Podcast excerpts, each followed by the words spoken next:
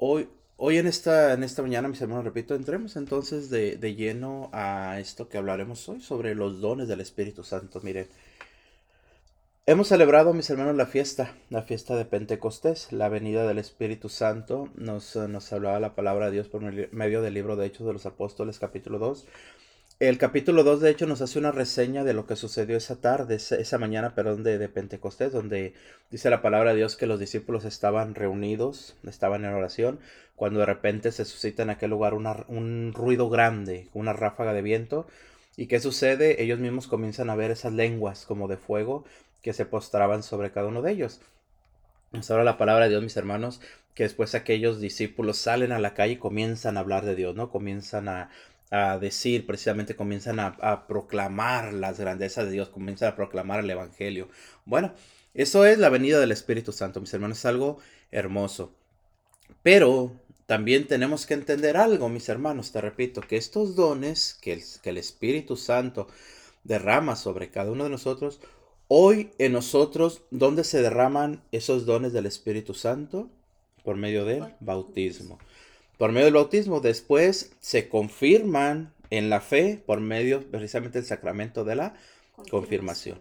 Estos son sacramentos, mis hermanos, de iniciación, iniciación hacia la vida cristiana, el bautismo, confirmación, primera comunión. Entonces todo esto nos lleva precisamente a confirmar nuestra fe.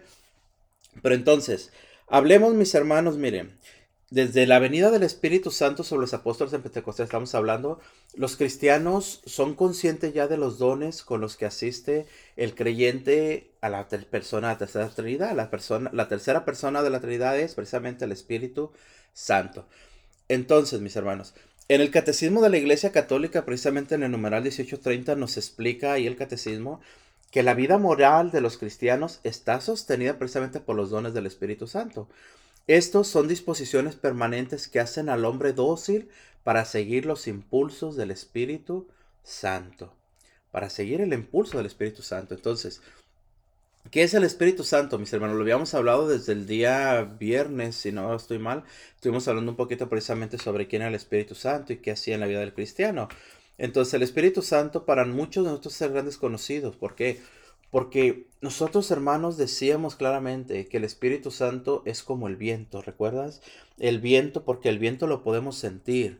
Podemos sentir el viento sobre nuestra cara, sobre nuestro cabello, sobre nuestro cuerpo. Lo podemos sentir, mas no lo podemos ver. Esa es la diferencia, mis hermanos. Pero entonces, tenemos nosotros que darnos cuenta, mis hermanos, precisamente, que, el, el seguir a Dios, el buscar a Dios, el amar a Dios, es también un don. Veíamos hoy por medio de las lecturas, mis hermanos, que, que acabamos de leer esta, en esta mañana sobre aquel joven rico que seguía, cumplía ya los mandamientos, pero le faltaba lo más importante, que era el desprendimiento. Entonces esto es lo que nosotros queremos entender hoy en esta mañana, mis hermanos. ¿Qué es los dones espirituales? ¿A dónde nos llevan los dones espirituales? ¿Qué es lo que hace en nosotros como cristianos? ¿Qué es lo que hace en nosotros como gente que queremos amar a Dios, que queremos seguir a Dios, que queremos tal vez dejarlo todo para seguir a Dios? Ocupamos precisamente de estos dones.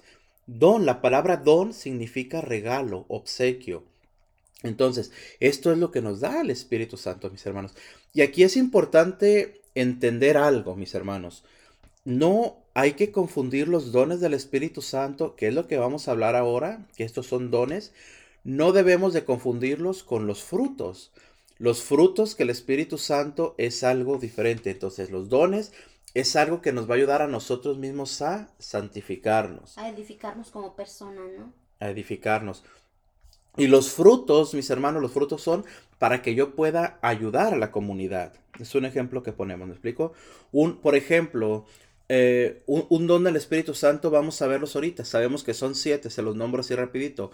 Don de sabiduría, don de entendimiento, don de consejo, don de ciencia, don de piedad, el don de fortaleza y el don de temor de Dios. Estos son los siete dones del Espíritu Santo, mis hermanos. Los frutos, te repito, trataremos más adelante en otro programa, mis hermanos, de, hablar, de, de, profundizar un poco en ellos, ¿verdad? Hoy hablaremos, te repito, de los dones. Ya hablamos, ya dijimos que son siete, son siete dones, son siete regalos que el Espíritu nos da a nosotros, te repito. ¿Para qué? Para que nosotros podamos llegar a la santificación. Entonces, Todo esto, mis hermanos, debemos de ir entrando un poquito, de ir conociendo, de ir aprendiendo y también de ir buscando la forma de obtenerlos. ¿Por qué? Porque el Señor nos habla y nos dice claramente en su palabra, nos dice, todo aquel que pida, recibirá. Todo aquel que toque, se le abrirá. Entonces, si yo quiero santificarme, si yo busco verdaderamente el santificarme y el querer conocer más a Dios, tenlo por seguro que Dios nos lo va a conceder. ¿Por qué, mis hermanos? Porque el amor de Dios que tiene hacia nosotros es un amor inmenso, es un amor grandísimo, es un amor que nos lleva a nosotros a estar con Él para toda la eternidad.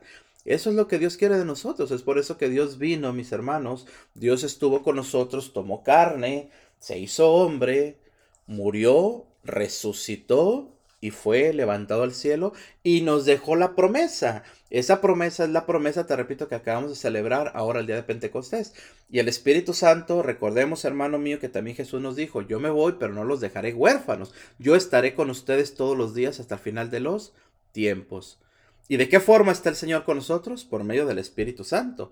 Un Espíritu Santo que nos guía, que nos muestra, que nos enseña el camino y sobre todo que nos da también estas gracias, estos dones, estos regalos para que nosotros podamos ahora regresar a Él, que podamos pasar una eternidad junto a Él, mis hermanos. Entonces, todo esto es lo que nosotros, vuelvo a repetirte, mi hermano, debemos de saber buscar, debemos de saber entender y debemos de saber anhelar también. Entonces, vamos a descubrir entonces, mis hermanos, en estos momentos, ahora sí, vamos a descubrir qué significa cada uno de estos dones.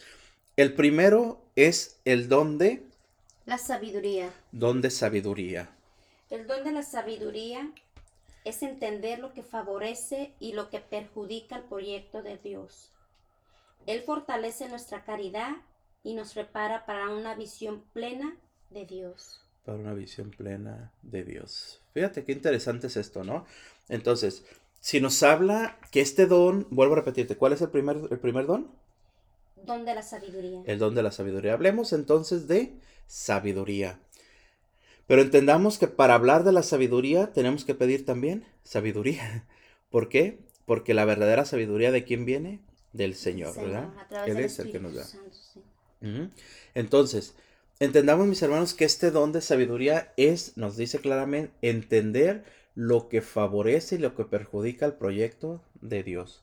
En pocas palabras, que yo pueda tener sabiduría y ojo con esto, mis hermanos. Debemos de saber separar, por así decirlo, si vale la palabra, debemos de saber separar lo que es la sabiduría que viene de Dios y la sabiduría que viene del hombre. Porque precisamente se nos habla, mis hermanos, que es que nosotros debemos de entender lo que favorece y lo que perjudica el proyecto de Dios. En pocas palabras, saber yo entender qué me lleva a mí a la santificación y qué me lleva a mí a apartarme de Dios. ¿Qué me lleva a mí a perderme y qué me lleva a salvarme? Es para esto, mis hermanos, fíjate, qué interesante es esto. Es tan, tan importante y tan, tan, interesante, mis hermanos, que debemos nosotros precisamente de pedir este don. ¿Para qué? Para saber discernir, para saber entender, para saber comprender la forma en, lo que, en la que Dios me está hablando y la forma en la que el enemigo me está queriendo desviar. Y en la forma en que nosotros debemos hablarle a, todos aquellos, ¿no? Eh, con sabiduría, saberlos guiar, saberlos eh, saber hablar en los momentos de hablar y actuar. En los momentos de, alguna crisis, en los momentos de, alguna pena, saber realmente qué hacer. Fíjate que hace tiempo, hace como en el, hace muchos años, no, ¿qué será? Como en 1980, más o menos, ah, casi me da, casi en el, en el, año, algo así, mil, 1900 y tantos, salió una, una, una, pulsera muy bonita que decía que tenía las iniciales de WWJD.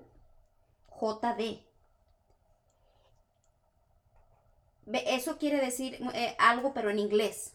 Venía escrita en inglés, pero decía algo muy hermoso que viene eh, exactamente con este grande don. El saber actuar y el saber hablar conforme Dios lo haría en esos momentos. Esa pulsera, mira, es, es un brazalete que aún se sigue vendiendo, si tú lo puedes conseguir se sigue vendiendo y, y las iniciales son WWJD. ¿Qué quiere decir en inglés? What would Jesus do? ¿Qué quiere decir esto? ¿Qué haría Jesucristo? Ese es un, es un, es una, un significado tan grande porque tú te debes, en verdad te debes de preguntar eh, eh, en estas iniciales cargarla y cuando viene alguna circunstancia difícil eh, con alguna persona donde no te puedes detener, donde eres impulsivo, qué sé yo, tener esta pulsera y voltear a mirarla y decir, What would Jesus do? ¿Qué haría Jesús en ese, en ese momento? Actuar como actuaría Jesús. Hablar como hablaría Jesús en esos momentos. Es una pulsera tan hermosa que en verdad cuando me dijeron de ella hace, eh, hace, hace, poco que yo la conozco, en verdad ya tiene años que salió esta pulsera, pero yo dije, es que es verdad, esa pregunta no la tenemos que hacer cada uno de nosotros en un momento dado de problema con alguien, de, de circunstancia, en cualquier circunstancia que, te, que, que tú estés atravesando, preguntarte qué haría Jesús en ese momento. Ese es el don de la sabiduría. ¿Cómo actuaría el Señor en estos momentos? En un divorcio, eh, con un hijo, con la suegra, con, en un problema, en una enfermedad. ¿Qué haría Jesús en ese momento? ¿Cómo actuaría? ¿Cómo oraría? ¿Cómo, cómo oraría y cómo hablaría el Señor en estos momentos? Fíjate, reforzando eso que tú nos estás mencionando, la misma palabra de Dios, nos dice por medio del Evangelio de San Mateo capítulo 10, ah, versículos 19 y 20, dice, Mas cuando se entreguen, no os preocupéis de cómo o qué vais a hablar. Lo que tengáis que hablar se os comunicará en aquel momento, porque no seréis vosotros los que hablaréis, será el Espíritu de vuestro Padre el que hablará en vosotros. Palabra de Dios. Te alabamos, Señor. Entonces, ¿cómo vemos reflejado este don de, de sabiduría, mis hermanos? Nos hablabas tú de esa pulsera que era precisamente para, para recordar. ¿Por qué? Porque la gente la tenía en su, en su canilla, la tenía puesta y cuando atravesaban precisamente por, por ese momento, digamos, de en el que nos están atacando, un decir, en que nos están este, juzgando, en que nos están queriendo hacer caer al mal, no sé, o simplemente en el momento en que se nos presenta una tentación, eso nos recuerda precisamente, como esto, o sea, ¿qué haría Jesús en esto? ¿Qué es lo que nos enseñó Jesús? Pues apartarnos del pecado. También nos enseñó el Señor, recordemos, a no tentar al enemigo.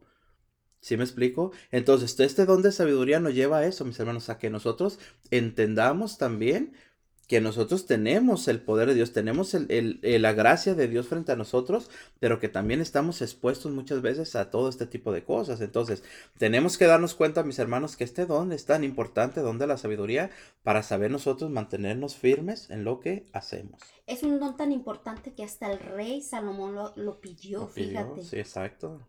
¿Qué tan importante es que el rey Salomón no pidió riquezas, lo pidió nada más, lo prefirió antes de la riqueza, el poder, el... ¿Y qué sucedió? Dios se lo concedió, ¿y de qué forma? Le dio este don tan hermoso de la sabiduría, pero aún así también le dijo, le dijo el mismo Señor, porque no me has pedido riqueza ni me has pedido poder, yo te lo daré también. De ahí parte la sabiduría, mis hermanos. Si vemos y, y te invitamos, hermano, a que medites en la palabra de Dios, precisamente es en el libro de sabiduría, esa oración tan, tan hermosa. Sabiduría 9. Sabiduría 9. Todo ese capítulo es precisamente para pedir la sabiduría. Te invitamos, hermano, a que lo, a que lo medites en tu tiempo libre. Te invitamos a que, a que lo hagas parte tuyo y que pidamos este don, este don tan hermoso de la sabiduría. Entonces, ¿qué es lo que hace el don de sabiduría? Nos va guiando precisamente a saber reconocer lo que viene de Dios y lo que viene del enemigo.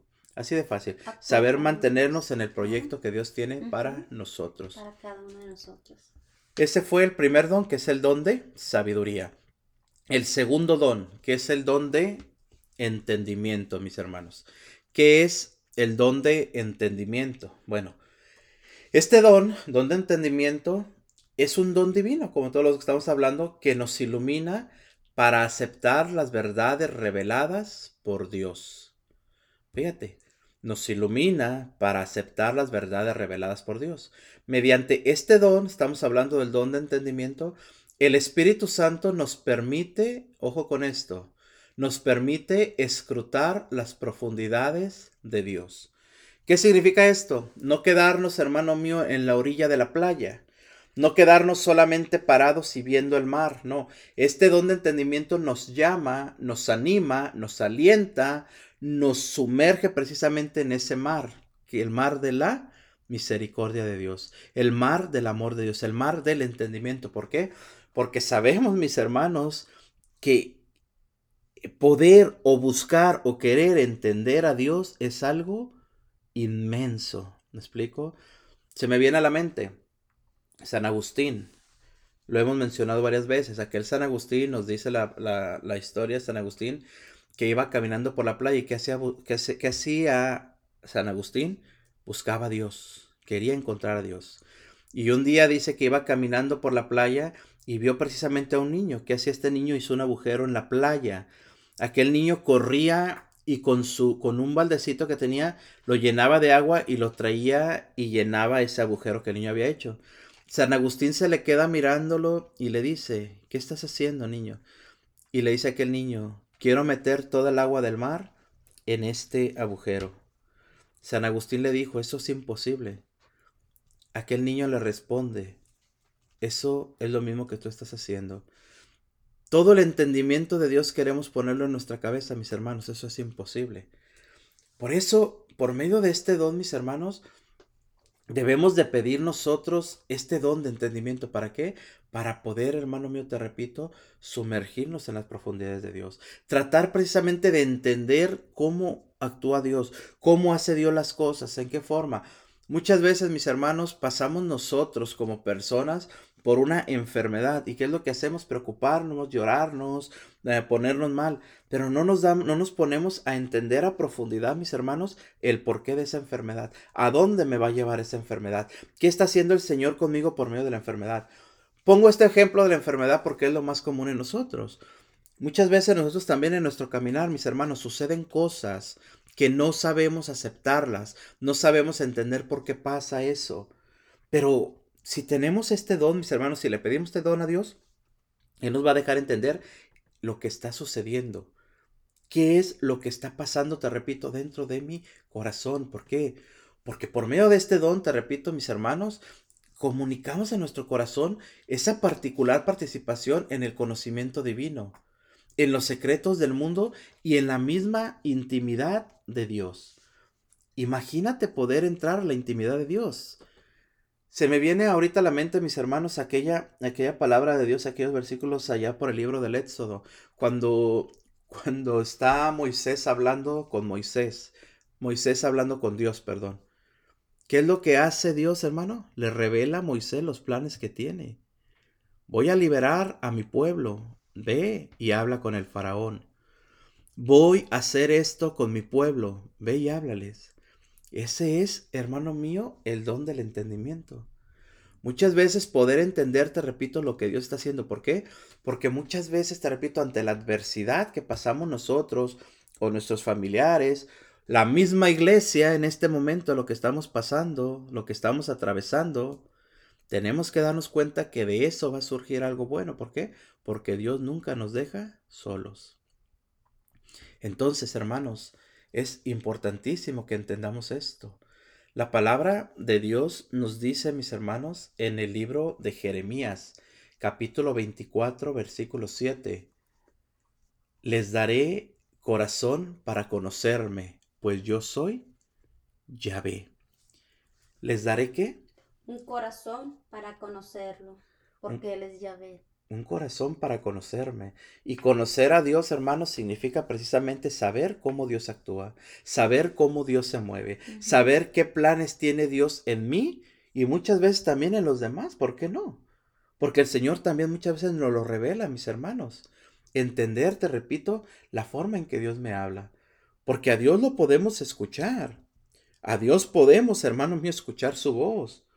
Podemos saber lo que va a ser, podemos saber entender lo que es. ¿Por qué? Porque la misma palabra nos dice, les daré un corazón para conocerme.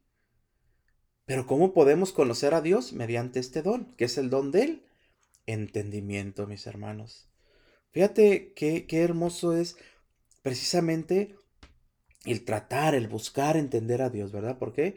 Porque vuelvo a repetirte, porque Él mismo también, hermano mío, nos revela de la forma en la que está actuando con nosotros, de la forma que va a actuar con nosotros. Y hemos dicho que todos estos dones, ¿para qué sirven? Para santificarnos. Para edificarnos como persona. Edificarnos, exacto. Edificarnos. Entonces, vamos a ir recapitulando así rapidito. ¿Primer don cuál fue? Sabiduría. Este segundo don. Entendimiento. Y el tercer don. El, de consejo. El don, de, consejo. ¿Qué significa el don de consejo? Es el don de saber discernir los caminos y las opciones, de saber orientar y escuchar. Es la luz que el Espíritu nos da para distinguir lo correcto e incorrecto, lo verdadero y lo, falso. Ok, entonces, este tercer don, que es el don de consejo, se nos habla que es un don para saber discernir. ¿Qué significa discernir? Saber entender, volvemos a lo mismo, saber entender lo que Dios quiere de mí muchas veces, ¿no? Lo malo. Lo bueno y lo malo. Entonces, la oscuridad, la luz. Discernir los caminos y las opciones. Cuando yo estoy en un proyecto, hermano, supongamos, estoy en un proyecto, yo puedo tomar ese proyecto por mi cuenta y hacerlo sabiendo que soy yo el que está llevando el proyecto, ¿sí me explico? Pero ese mismo proyecto yo puedo orar, puedo ponérselo a Dios, puedo ofrecérselo a Dios y tenemos que tener la seguridad que Dios nos va a decir si es buen camino o es mal camino. Por eso este don de consejo lo podemos también tomar nosotros, te repito, mis hermanos, de pedirle consejo a Dios. Pero aquí se nos está enseñando que este, este, este don de consejo que el Señor nos ha dado a nosotros, sabemos que el Señor derrama por medio de su Espíritu Santo, nos lleva también a nosotros a saber ayudar. ¿Por qué? Porque se nos dice que nos habla, mis hermanos, primero de discernir los caminos y las opciones, pero también se nos habla que es de saber orientar y saber escuchar. Y todo a la luz de Dios, ¿no? A la luz del Espíritu Porque un buen consejo no es, ah, ah te la hicieron, cóbratelas, véngate. No, ese no es el, consejo, es un consejo totalmente mundano, mundano totalmente falso, totalmente eh, erróneo. El verdadero consejo es la que viene a, la luz del Espíritu Santo, aquel que te va a guiar por la verdad, por lo correcto, por lo que a Dios le agrada. Exacto. Es muy importante eh, pedir mucho a Dios cuando nosotros eh, aconsejamos o, tratamos de ayudar a alguien, que nos ilumine para que nosotros podamos guiar a esa persona al camino de Dios, no a, a desviarla de Dios. E, entonces, entonces cuando yo tengo, cuando yo tengo una preocupación, cuando yo tengo algo que no sé entender, y yo, yo me acerco, por ejemplo, a una persona que tiene este don, que es el don de consejo que estamos hablando, ¿qué es lo que esa persona al aconsejarme va a dejar a mi corazón? Paz, tranquilidad, alegría, luz. Luz precisamente ¿por qué? Porque muchas veces estamos nosotros estancados en ese tipo de, de problemas, supongamos.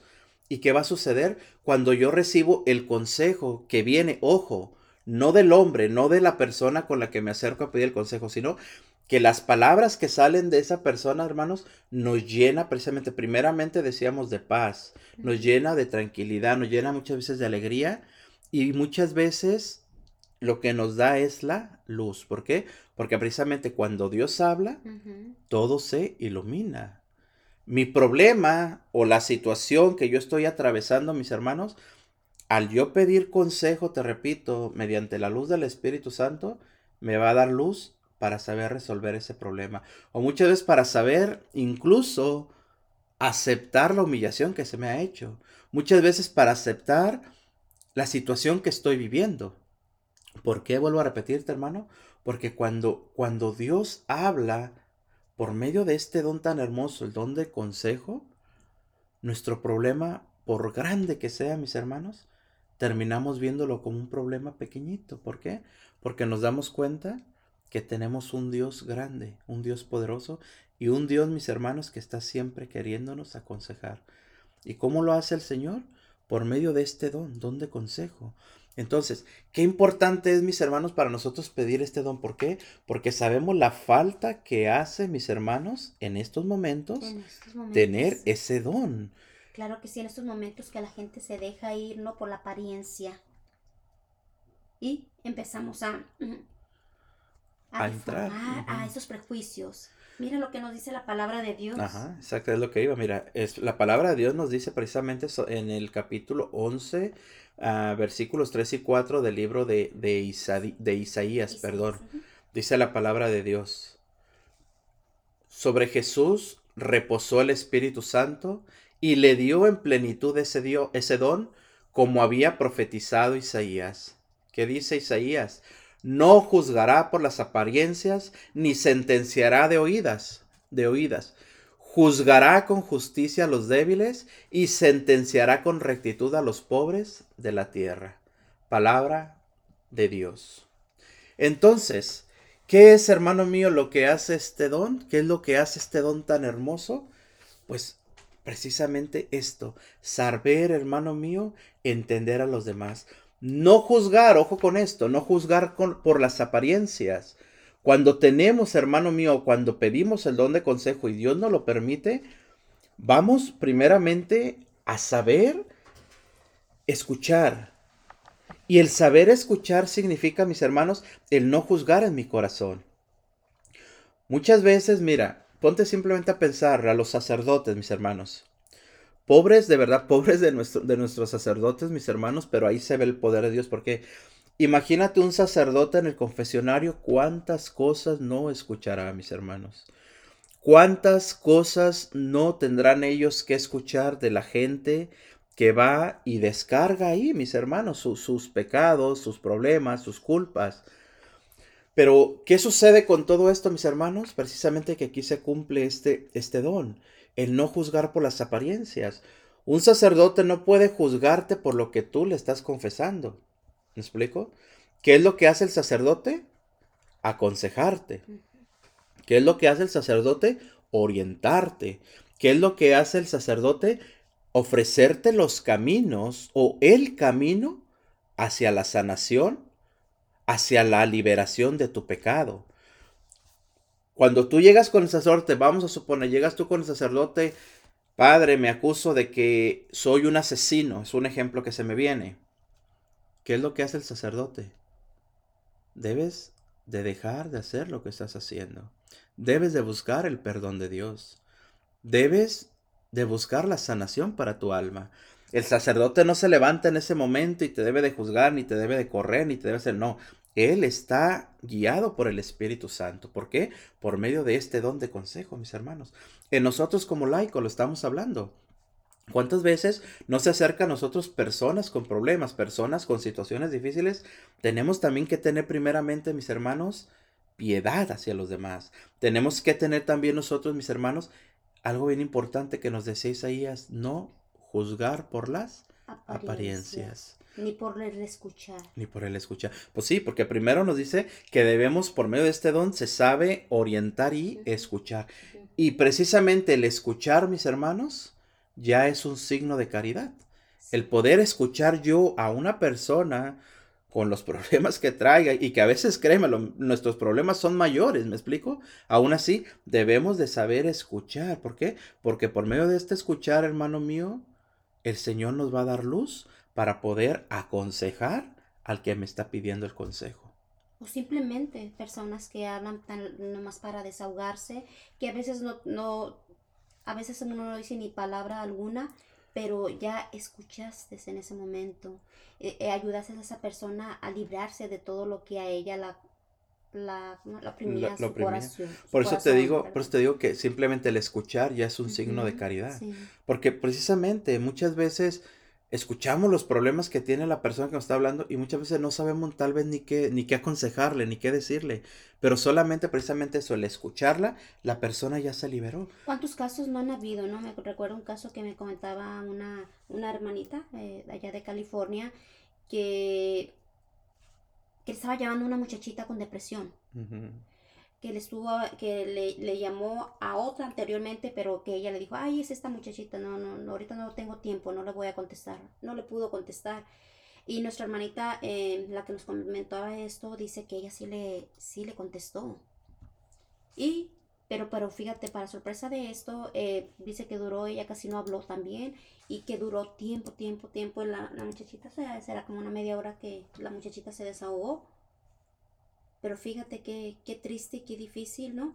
Porque dice que después de que habló con ella, a los pocos, al poco tiempo creo que se dio cuenta que la muchacha se había quitado la vida. Sí, es de mucho cuidado eso. Mucho cuidado porque al menos a ella le quedó la, la satisfacción de que pudo escucharla de que al menos la escuchó, eh, la muchachita se desahogó o a lo mejor la hermanita le dio tres palabras, no recuerdo, pero qué importante es saber escuchar a las personas. Es, es, que fíjate que muchas veces este, este don de consejo se manifiesta como hablas tú, ¿no? O sea, de, de, saber escuchar o muchas veces de persona a persona, ¿sí me explico? Pero algo que se manifiesta también bien hermoso este, este don, mis hermanos, es por medio de la predicación. Mira, a mí se me viene ahorita a la mente, hace también ya hace algunos años, allá en California también, este, estuve, estuvimos en un, en un retiro de, para hombres, recuerdo, era solamente para hombres, estuvimos ahí predicando. Y, y, había una persona, un señor que estaba intranquilo. Cuando tú ves a la gente, tú puedes darte a la gente cuando están intranquilos, cuando hay algo que está el Señor moviendo. Después de, estar predicando, este señor vino, recuerdo, y, se acercó y, me dijo que, en ese retiro, mis hermanos, por medio de, la prédica, lo que se había dado, que el Señor le habló tan fuerte. Y fíjate, hermano, esto, esto lo recuerdo y me, me enchina aún la, la, la piel, como dicen. Ese Señor dice que iba a matar a su esposa porque la encontró, creo, con otra, no recuerdo bien, no, no quiero echar mentiras, pero algo así sucedió con este hombre. Y este hombre dice que iba a matar a, esa, a su esposa, porque lo había engañado, creo, algo así. Pero cuando este hombre, hermanos, escuchó las prédicas ahí en el retiro, aquel hombre que hizo, escuchó la voz de Dios. Y eso le hizo a aquel hombre perdonar a la mujer. Fíjate, yo, yo a ese hombre ya no lo volví a ver, no, no sé, no sé qué pasaría con él. Pero lo que yo te quiero decir, fíjate, lo importante, hermano, de hablar, lo importante de aconsejar, vuelvo a repetirte, muchas veces por de, de persona a persona, pero lo importante también de la predicación, ¿por qué? Porque hablamos a lo mismo, ahí llega también, hermano mío, la luz del Espíritu Santo. ¿Cuánto testimonio no hemos escuchado, no? De gente, como dices tú, que estaba a punto de quitarse la vida, de gente que estaba a punto de, cometer adulterio, de gente que está a punto de abortar, también nos pasó, de, de, gente que está a punto de abortar. Entonces, he ahí, hermano, la importancia, ojo con esto, hermano, escucha la importancia de usar los medios de comunicación como esta estación de radio para evangelizar. ¿Por qué? Porque tú estás llevando, hermano mío, todos estos dones que estamos hablando se, se transmiten, se, se, se, palpan, se sienten y en esta somos estación. Así, ¿no? Los latinos somos de, de, de hablar. No, porque si nosotros ponemos eh, alguna información del de, letrero, no, nosotros los latinos nos damos la, la tarea a leerlo todo. Y nosotros los latinos somos más de comunicarnos. Comunicarnos. Por eso es la importancia de comunicarnos y de hablar. Y que si ese es nuestro, nuestro don de estar hablando, hay que hablar cosas buenas y cosas de Dios. Y a través de estos medios, a través de los medios de comunicación que te están hablando de Dios, cuántos testimonios, ¿no? De que escucharon el radio eh, eh, y una prédica, alguna alabanza, alguna, alguna charla y hubo conversión. El Señor les habló por medio de ello. Es muy importante, hermanos, hablar de Dios, eh, eh, aconsejar bien y saber escuchar, no, no hacer prejuicios. Ahorita nuestro mundo está muy, muy vacío en esa cuestión, ¿no? De no saber escuchar, de no saber entender. Eh, nuestros jovencitos por eso ya no se quieren comunicar tal vez con, nuestros, con nosotros los padres. ¿Por qué? Porque no sabemos escucharlo. Luego viene el juicio, el juzgarlos. Un, un ejemplo bien claro en estos momentos, si, si hay alguien, supongamos, vean, la, crudeza, lo, feo que está, digamos, por medio de las redes sociales, hablas de los jovencitos. Si hay un joven que está triste, ¿qué es lo que hacen? Burlarse de él. atacarlo más. Ya, ya no hay esa caridad, hermano, ya no hay ese, ese, esa, ese don que se manifiesta, mis hermanos, en querer ayudar a los demás por el consejo, por medio precisamente de hablarles a los jóvenes, de, de demostrarles por qué. Porque nuestro corazón está duro, mis hermanos, muchas veces. Porque vuelvo a repetirte, es más fácil el querer muchas veces conseguir popularidad que verdaderamente nos importe la persona. Preferimos, en vez de dar un buen consejo, querer aconsejarlos para mal. Entonces es bien importante, mis hermanos, que busquemos nosotros este don, que pidamos al Señor este don, el don de consejo. ahorita en estos tiempos mucho más. Por la necesidad tan grande que hay, mis hermanos. Mental que hay, por, porque los jovencitos no se abren ya, porque se, se, juzga antes de aconsejarse. Eso, el juzgar, ese es el problema. Y, y precisamente, mis hermanos, cuando, cuando yo juzgo a alguien, yo mismo estoy bloqueando estoy bloqueando al Espíritu Santo para que ilumine un buen consejo hacia esa persona. Para dar salvación. Se pone, ponte a pensar, o sea, el juzgar nos lleva a poner una barrera enorme hacia la sanación de los demás mediante este don. Es una barrera grandísima, mis hermanos. ¿Por qué? ¿Yo cómo voy a poder escuchar a una persona que me cuenta sus problemas o que sé, digamos, su vida? Vamos a suponer que no es un, no es un buen creyente, supongamos, que no es una persona que asiste regularmente a misa, no es una persona que, que está buscando a Dios, un suponer. Esa persona yo ya la estoy juzgando cuando yo veo en esta persona todo lo que trae. Y si esa persona quiere acercarse a mí, ¿qué es lo que voy a hacer yo? Darle un mal consejo. Como te estoy juzgando, te estoy aventando, te estoy alejando. Ojo con esto, mis hermanos, qué importancia en esto. Qué importancia de verdad, mis hermanos. Por eso, vuelvo a repetirte, es importantísimo que pidamos el don de consejo. Vamos a ir entonces, mis hermanos, al cuarto don. ¿Cuál es el, el don número cuatro? El don de ciencia. ¿Qué significa el don de ciencia, mis hermanos? Es simple y sencillamente este don de la ciencia de Dios y no la ciencia del mundo. ¿Qué significa? Buscar la ciencia de Dios y no la ciencia del mundo. Por medio de este don, estamos hablando del, don de ciencia, por medio de este don, el Espíritu Santo nos revela en nuestro interior el pensamiento de Dios sobre nosotros. El pensamiento de Dios sobre nosotros, mis hermanos. Dice la palabra de Dios en la primera de Corintios capítulo 2 versículo 11. Nadie conoce lo íntimo de Dios sino el Espíritu de Dios. Entonces, por medio de este don de ciencia, mis hermanos, te repito, Dios nos revela, el Espíritu Santo nos revela en nuestro interior qué es lo que piensa Dios sobre nosotros. ¿Qué es lo que Dios piensa de ti, hermano? De que Él quiere tu salvación, de que Él te ama y de que Él nunca te va a dejar solo. Pero eso solamente te lo puede revelar el Espíritu Santo. Cuando yo bloqueo, volvemos a lo mismo, cuando yo bloqueo lo que Dios quiere hacer conmigo, yo estoy deteniendo al Espíritu Santo. La Aquel, aquel que dice, yo ya no tengo salvación, yo ya no tengo, por lo que he hecho, por lo que he realizado, ya no tengo perdón de Dios, estamos fallando. Aparte de que es un, un pecado, el, el, pecado contra el Espíritu Santo, mis hermanos, también estamos fallando en esto. ¿Por qué? Porque no estamos nosotros dejando o, o creyendo, entendiendo lo que Dios piensa de mí. ¿Qué es lo que Dios, te repito, piensa de ti? Que tú eres su hijo, que tú eres una perla preciosa que tú eres, hermano mío, aquel a quien Dios creó. Nos dice la misma palabra de Dios en el libro de Sofonías, creo que es el capítulo 15, si no estoy mal, dice la palabra de Dios que, que, Dios danza de alegría cuando te mira, que Dios exulta de alegría cuando te ve. Eso es lo que Dios piensa de ti, eso es lo que Dios espera de ti, eso es lo que Dios ve en ti, mi hermano. Que cuando Dios te ve, te repito, Dios se pone a danzar de alegría, dice la palabra de Dios. Entonces, fíjate qué hermoso y qué interesante es esto, mis hermanos. Vamos a ir, porque el tiempo se nos está yendo, mis hermanos, vamos a ir al, don número 5. Este don nos habla que es el don de la piedad. ¿Qué es el don de piedad? Es el don de piedad, mis hermanos, es el don que el Espíritu Santo nos da para estar siempre abiertos a la voluntad de Dios. Buscando, ojo con esto, buscando siempre actuar como Jesús actuaría. Aquí cabe precisamente lo que hablábamos en un principio, lo que decíamos sobre esa pulsera que tú mencionabas. Actuar como Jesús actuaría. Entonces, si Dios, mis hermanos, vive su alianza con el hombre de una manera tan fuerte, el hombre, a su vez, a nosotros, debemos también sentirnos invitados a ser piadosos con todos.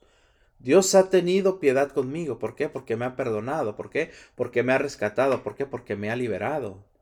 Entonces, ¿por qué nosotros no serlo también, mis hermanos? Tener piedad hacia los demás. Tener piedad hacia mis hermanos. Tener piedad hacia los demás. Hablábamos ya hace un momento, mis hermanos, precisamente de, de cómo muchas veces simplemente el escuchar, decíamos, a los demás, ya está, ya es un don, simplemente el, el poder yo escucharte a ti en tus problemas, en tu situación difícil, ya es un acto de caridad. Y sobre todo en estos tiempos eh, de pandemia, tener piedad a lo sagrado. Mm. Ahorita, eh, por el momento que se ha dado y, te, y, se tuvo que recibir a, a Jesús Eucaristía en la mano, tener esa piedad de recogimiento, de saberlo eh, recibir al Señor con nuestras manos, de que no están recibiendo, como dicen, un pedazo de galleta, un pedazo de pan, no, están recibiendo el cuerpo de Cristo, esa, reverencia, ese amor, esa piedad que necesitamos ante lo sagrado. Saber recibir a nuestro Señor Jesucristo conforme nos manda a la iglesia, ¿no? Con mucho cuidado, con mucho respeto, con mucho amor, porque estás recibiendo al Rey de Reyes y Señor de Señores. Veamos sobre esto que tú estás hablando, cómo, cómo por medio de este don, dices tú, saber aceptar, saber reconocer lo sagrado, saber reconocer o darle el valor a lo sagrado. Mira, nos dice la palabra de Dios en la primera de Corintios, creo que es capítulo 12, versículos del 1 al 3, dice la palabra de Dios dice San Pablo. En cuanto a los dones espirituales, no quiero, hermanos, que estéis en la ignorancia. Sabéis que cuando eran gentiles, os dejabas arrastrar ciegamente hacia los ídolos mudos. Por eso os hago saber que nadie, hablando con el Espíritu de Dios, puede decir, anatema es Jesús. Y nadie puede decir, Jesús es Señor, sino con el Espíritu Santo palabra de Dios. Te alabamos, Señor. ¿Qué nos habla aquí? Que es el mismo Espíritu, por medio de este don de piedad, el que nos enseña, el que nos muestra, el que abre nuestros ojos hacia dónde? Hacia saber apreciar lo sagrado, hacia saber saborear lo sagrado, hacia saber disfrutar precisamente de lo sagrado. Nadie, dice San Pablo en la primera de Corintios, nadie puede decir anatema es Jesús. En otras versiones dice, nadie puede decir maldito sea Jesús. Ni nadie puede decir Jesús es mi Señor si no es movido por el Espíritu Santo.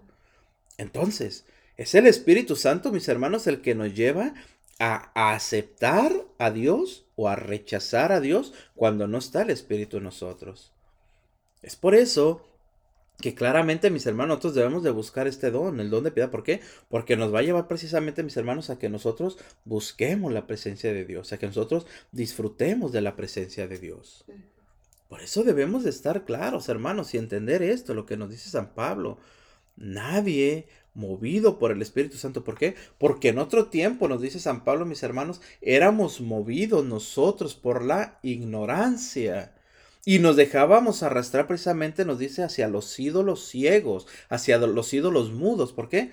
Porque íbamos con lo primero que se nos aparecía. Hoy no. Hoy, hermano, por medio del Espíritu Santo, por medio de este don tan hermoso, precisamente tenemos que darnos cuenta que el Espíritu Santo nos guía siempre hacia la verdad, nos lleva siempre hacia la verdad, mis hermanos. Este es el don de piedad. Entonces, vamos a hacer una recapitulación así rapidita, mis hermanos. Hablamos, estamos hablando hoy en este día sobre los siete dones del Espíritu Santo. ¿Por qué? Porque estamos celebrando o celebramos ya el día de ayer domingo la fiesta de Pentecostés. Entonces, cuando hablamos sobre los siete dones del Espíritu Santo, los siete regalos que nos da el Espíritu Santo, mis hermanos, hablamos el don número uno, que es el don de sabiduría. El número dos, don de entendimiento. El número tres, consejo. Y el número cuatro, el don de ciencia. Y el número cinco, el don de piedad. Don de piedad. Nos quedan dos, hermanos. Vamos entonces a aprovechar este tiempecito que nos queda precisamente para poder hablar sobre estos dones. El don número 6, que es el don de fortaleza. ¿Qué significa este don? ¿Qué es este don? Este es el don que nos vuelve valientes para enfrentar las dificultades del día a día de la vida cristiana. Vuelve fuerte y heroica la fe. Recordemos el valor de los mártires. Nos da perseverancia y firmeza en las decisiones. Los que, tienes, los que tienen ese don no se amedrentan frente a las amenazas y persecuciones, pues confían incondicionalmente en el Padre en el que Padre. nos da la fuerza. En el, confían incondicionalmente en el Padre que nos da la fuerza. Nos da la perseverancia y firmeza en las decisiones, pero no nos amenazamos frente a las amenazas y persecuciones, lo que está sucediendo hoy en, eh, en la iglesia, en cada uno de los que proclaman la palabra de Dios, las persecuciones que, que día a día se van dando, ¿no? Para eso es pues, bueno pedir ahorita más que nada eh, fortaleza a nuestro Señor porque la necesitamos. Nuestra iglesia está siendo atacada, sacudida, perseguida. ¿Y de, ¿Y de dónde podemos tomar ejemplos de, ese, de este don tan hermoso de fortaleza? Recordemos a un Esteban. Los mártires, ¿no? Los grandes mártires de... A un Esteban que fue el primer mártir. ¿Cómo murió Esteban? Apedreado recibía piedras y ¿qué hacía Esteban? Seguía alabando a Dios. Vemos a un Pedro, ¿cómo decidió morir Pedro?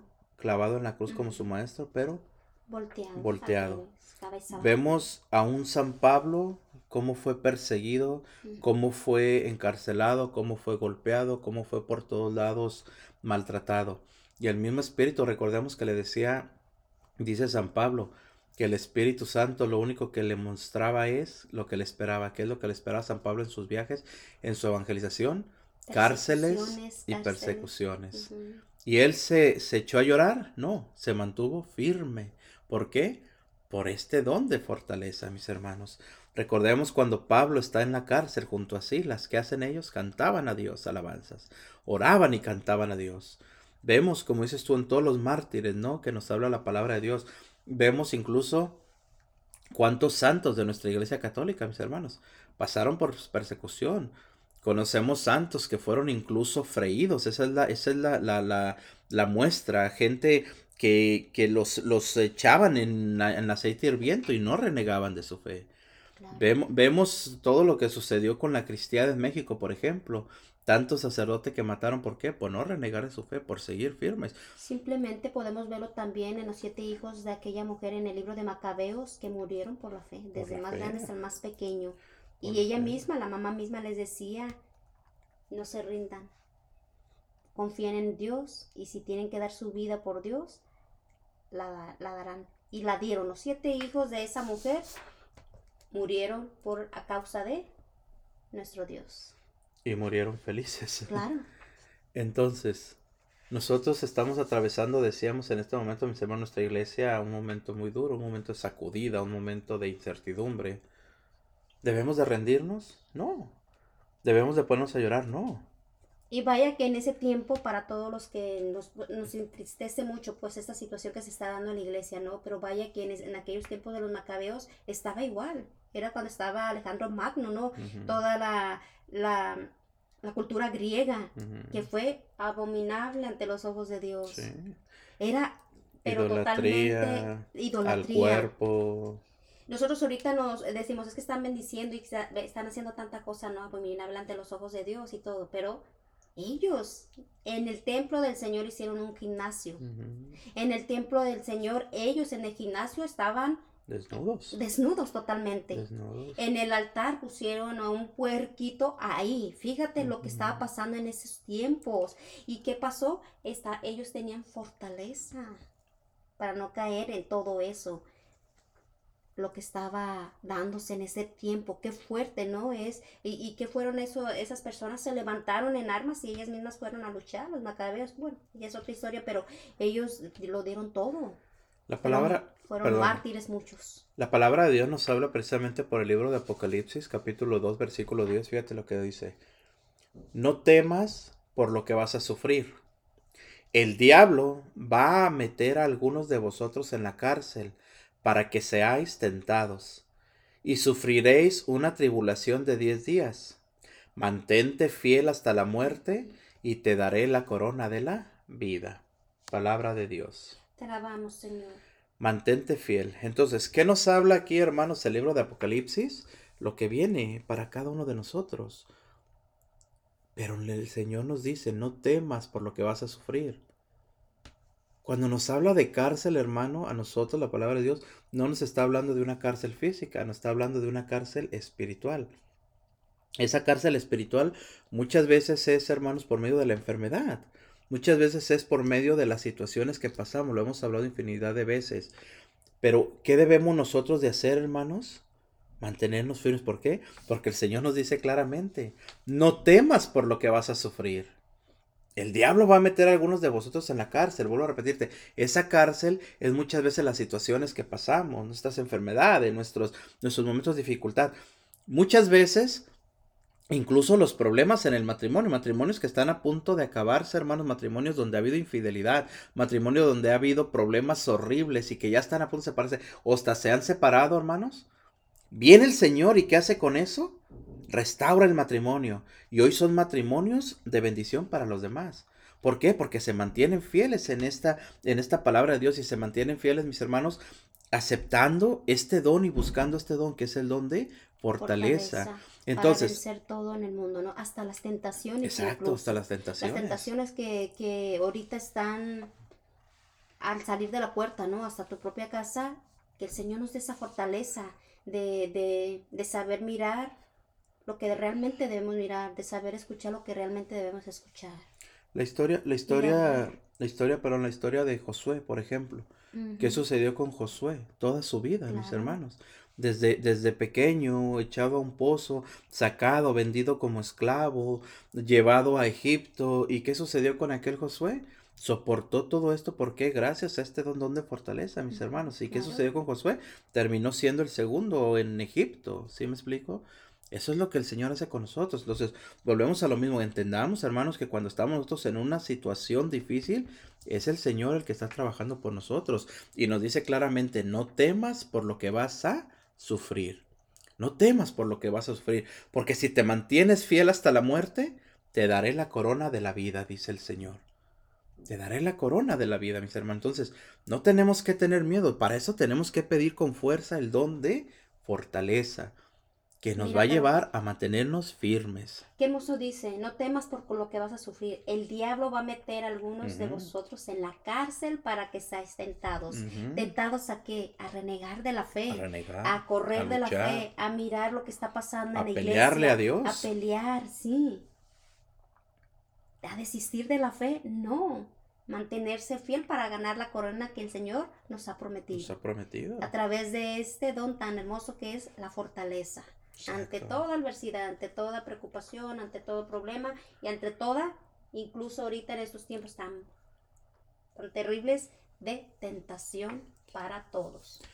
E, e, es, eso, más que nada, hermanos, el, el, entender, te repito, que lo que está sucediendo y nos centramos en la iglesia, mis hermanos, no para desinformar, te repito, aquí en este programa no queremos desinformar ni queremos meternos a, a hacer alarma o hacer amarillismo de lo que está sucediendo, no, no, no, nada de eso, pero también debemos de estar atentos, hermano, a, que lo que está sucediendo dentro de la iglesia no es sano también, tenemos que decirlo.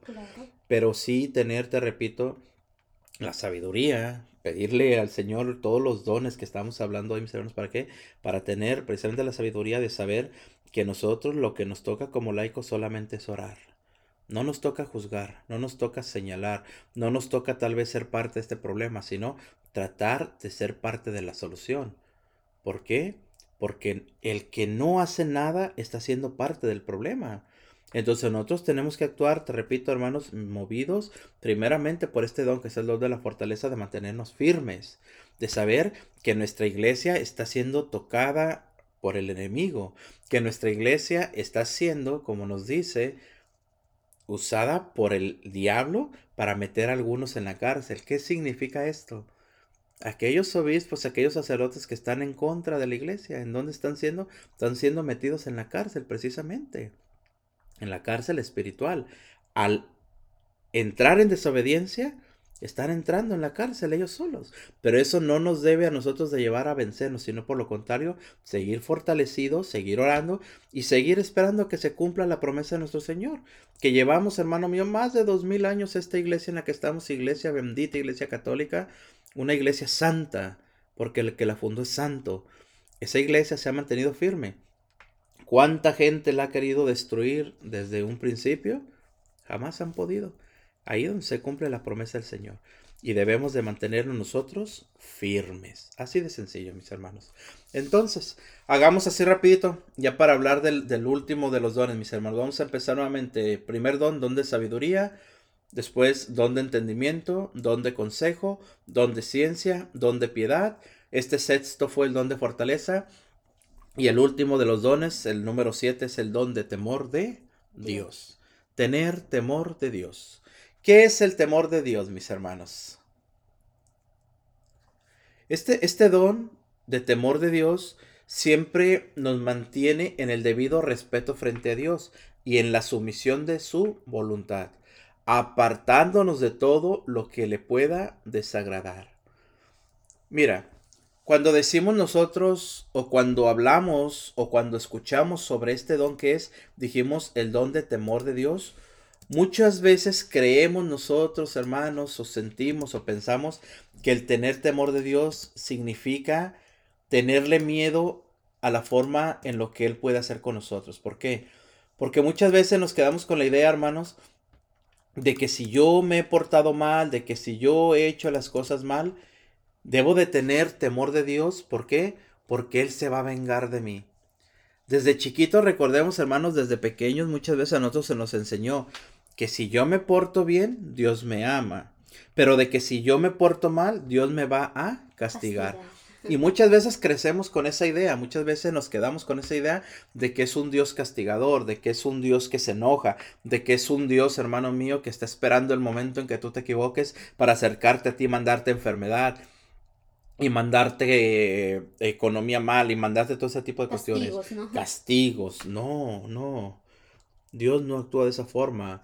¿Por qué lo, creemos firmemente?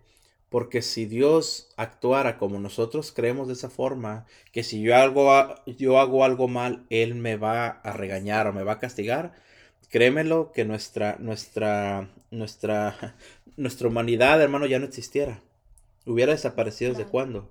Porque si nos ponemos a meditar un poco, hermano, en cómo estamos viviendo, créemelo que desde cuándo de veras el Señor ya nos hubiera desaparecido, de verdad. Pero no, Dios no actúa de esa forma. Dios no actúa como tú, Dios no actúa como yo. Nosotros estamos inclinados, te repito, hermano, a que me haces algo, me la vas a pagar. Claro. A que, me, a que no me, a que, exacto. A que si te va mal es porque te has portado mal y Dios te está castigando. No, el Señor no actúa de esa forma. No. Entonces, cuando hablamos del don de temor de Dios, mis hermanos, significa simple y sencillamente a tener temor, pero de ofenderlo. Tener temor de fallarle. Tener temor precisamente, mis hermanos, de hacer algo que pueda desagradar a Dios. Eso significa este don, el don de temor de Dios. Entonces, por eso nosotros, hermano mío, tenemos que darnos cuenta claramente de que tener temor de Dios, vuelvo a repetirte, significa tener un temor santo de fallarle a Dios. Eso sí, tenemos que tener temor todos los días, mis hermanos. Porque al saber yo que le fallo a Dios, al saber que yo estoy pecando en contra de lo que Dios me ha enseñado, lo único que estoy haciendo yo es alejarme de Él. Él no se aleja de mí, pero sí soy yo el que me alejo de Él, mis hermanos. Entonces, por eso tengamos, hermano mío, claramente, mira, por eso Jesús siempre tuvo cuidado en hacer todo lo que era la voluntad del Padre, mis hermanos. Recordemos cómo Isaías mismo había profetizado esto. Nos dice la palabra de Dios precisamente en el libro de Isaías capítulo 11 versículo 2. Dice, reposará sobre él el espíritu de Yahvé, que es un espíritu de sabiduría, de inteligencia, de consejo, fortaleza, de ciencia y de temor de Yahvé. Aquí nos está hablando la palabra de Dios de Isaías precisamente de estos siete dones que fueron puestos en nuestro Señor Jesucristo. Jesucristo. Fíjate mi hermano, qué hermoso. Entonces nosotros estamos precisamente llamados también, hermano mío, a buscar hacer la voluntad de Dios.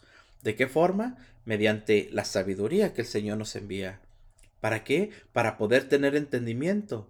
para poder saber aconsejar y que por medio de la ciencia, mis hermanos, se nos despierte a nosotros el don de piedad. Así podremos tener fortaleza y todo esto aunado nos lleva precisamente a tener temor de Dios. Temer a Dios al ofenderlo. Al ofenderlo. Tener temor de Dios a ofenderlo. Eso es, hermano mío, lo que nos llevan estos siete dones. ¿Dónde recibimos los dones? Por medio del Espíritu Santo. Ya lo dijimos, por medio de nuestro bautismo, en la confirmación se nos reafirman estos dones. Pero a lo largo de nuestra vida, mis hermanos, tenemos que alimentar estos dones. ¿De qué forma?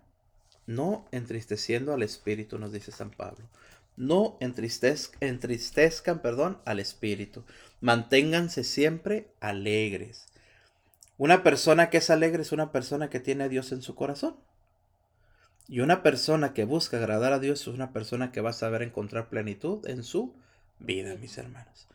Así que, pues mira, hoy hemos Hemos ah, desmenuzado un poquito, mis hermanos, cada uno de estos, de, de, estos dones, de estos siete dones del Espíritu Santo, te repito. Entonces, sigamos, hermanos, sigamos viendo la presencia de Dios, sigamos escuchando lo que el Señor tiene para nosotros. Y recuerda, seguimos aquí en tu programa Oración, Salud y Vida, mis hermanos.